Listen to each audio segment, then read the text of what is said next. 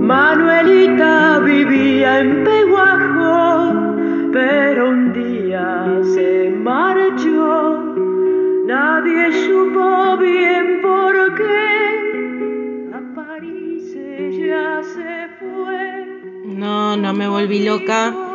Esto es Te recomiendo leer y vamos a hablar de María Elena Walsh. Cerdas al aire, el podcast que nadie esperaba. María Elena Walsh nació en Ramos Mejía en 1930. Fue la hija menor de un matrimonio inmigrante que estaba integrado por un ferroviario con raíces inglesas e irlandesas y una madre argentina, hija de andaluces.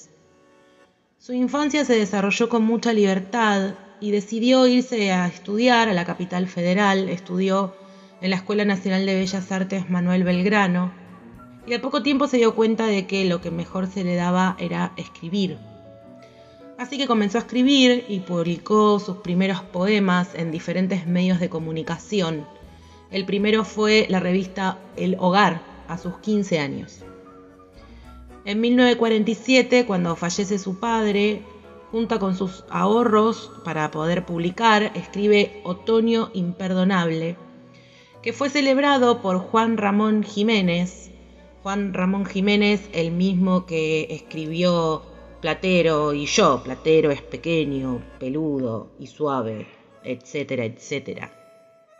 Bueno, eh, Juan Ramón Jiménez parece que le gustó mucho lo que escribió María Elena Walsh, entonces la convoca para que se vaya a Estados Unidos en una especie de beca para que pueda mejorar su escritura. Y eh, María Elena Walsh estuvo viviendo ahí con Juan Ramón Jiménez. Después de un tiempo parece que María Elena le dio con un palo a Juan Ramón porque dijo algo como que Siempre me he sentido borrada a su lado, como si sus ojos me estuvieran corrigiendo. Cada día tenía que inventarme coraje para enfrentarlo, repasar mi insignificancia, cubrirme de una desdicha que hoy me revela. Bueno, parece que no le cayó muy bien Juan Ramón Jiménez a María Elena Walsh. La marcó mucho esta experiencia, y entonces María Elena decide irse, alejarse de la élite literaria que no le cayó muy bien y se va a París y ahí empieza a incursionar un poco más en la música. Con Leda Valladares forma un dúo que se llamaba Leda y María. Hacen folclore durante un tiempo, después se separan.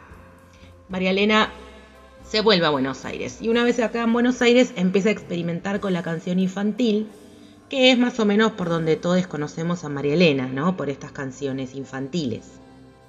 Ahí empieza a eh, relacionarse con Eva Giberti, que era psicoanalista, con Florencia Oscardó, pediatra, eh, con Arnaldo Rakowski, que era pediatra y psicoanalista, y empiezan a estudiar acerca de cómo era la infancia en 1963, en esa época, en el país.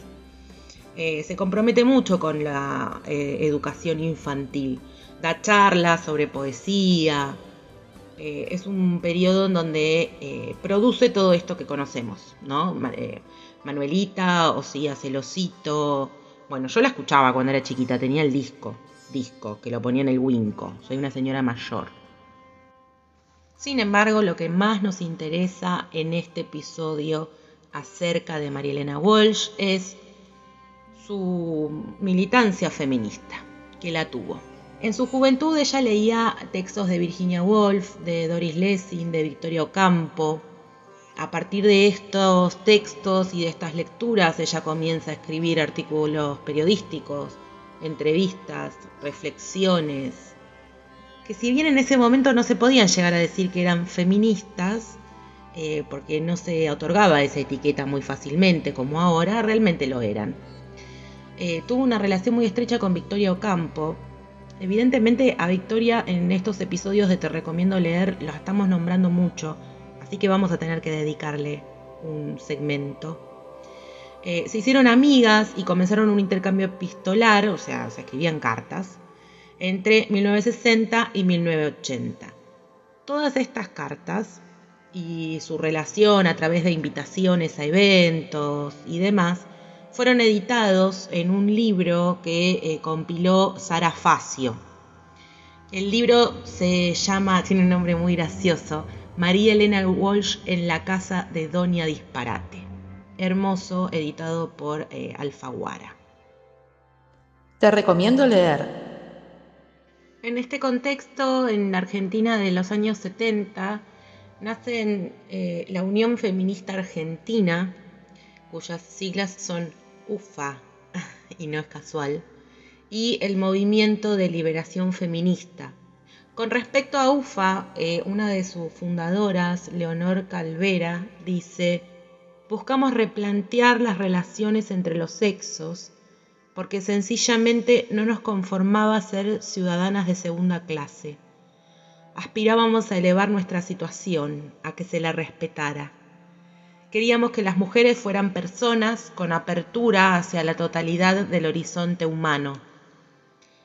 Bueno, dentro de estas organizaciones habían dos vertientes, una era de feminismo puro y otra de feminismo y política. En este segundo sector, feminismo y política, estaba María Elena Walsh junto con María Luisa Bember, una cineasta argentina. Ahí es donde Mariana Walsh hace su militancia más profunda con respecto al feminismo. Comienza a escribir ensayos y artículos y en todas las notas periodísticas que le hacen, María Elena habla sobre el feminismo. En 1980, en la revista Humor, María Elena escribe un artículo que se llama Sepa usted por qué es machista, es bastante conocido. Este artículo tiene 24 puntos muy, muy irónicos, muy sarcásticos, muy del estilo Mariana Walsh. Por ejemplo, dice, eh, sepa usted por qué es machista, punto número 5, porque su mamá es una bruja, por lo tanto, las demás mujeres también. Punto número 6, porque no tiene mamá y no consigue quien lo mime. Punto número 9, porque todo ese asunto de la gestación y el parto le da miedo y asquete, como la educación sexual al ministro de Educación porque no soporta la idea de un rechazo sexual hacia usted o hacia otro y cree que la bella siempre debe estar a disposición de la bestia. Era una genia, o sea, las decía todas, te amamos, María Elena. En un artículo que salió en 1973, que salió en la revista Extra y que se llama Carta para una compatriota, María Elena Walsh dice, las feministas no tenemos odio, tenemos bronca. Una remera que diga, en una de sus últimas obras, Fantasmas en el Parque, que es del 2008, es una novela con un cierto sesgo autobiográfico. María Elena dice, las relaciones entre varones y muchachas no era tan franca e igualitaria como es ahora, hablando de su juventud. A una mujer le resultaba dificilísimo o imposible realizar muchas actividades cuando el novio o el marido se oponían. Esto se transformó, pero no tanto como se dice. Son ustedes quienes terminarán de modificarlo, espero. Y las injustas diferencias entre los sexos, como toda forma de sometimiento entre los seres humanos, les parecerán más prehistóricas que encender fuego con dos piedras. Cerdas al aire, el podcast.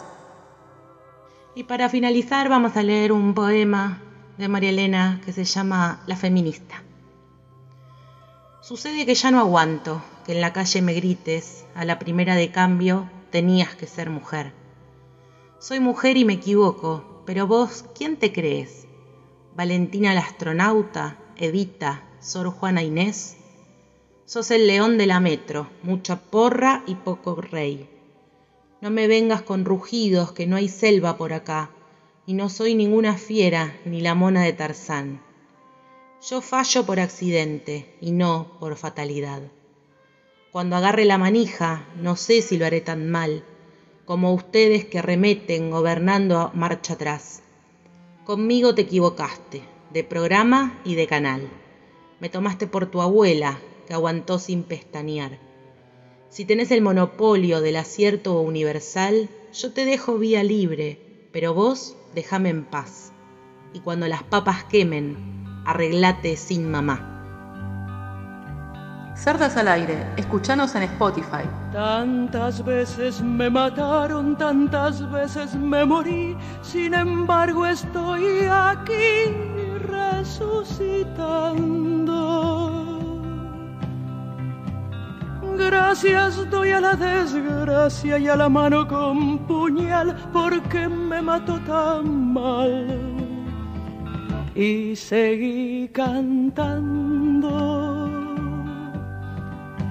cantando al sol como la cigarra, después de un año bajo la tierra, igual que sobreviviente que vuelve de la guerra.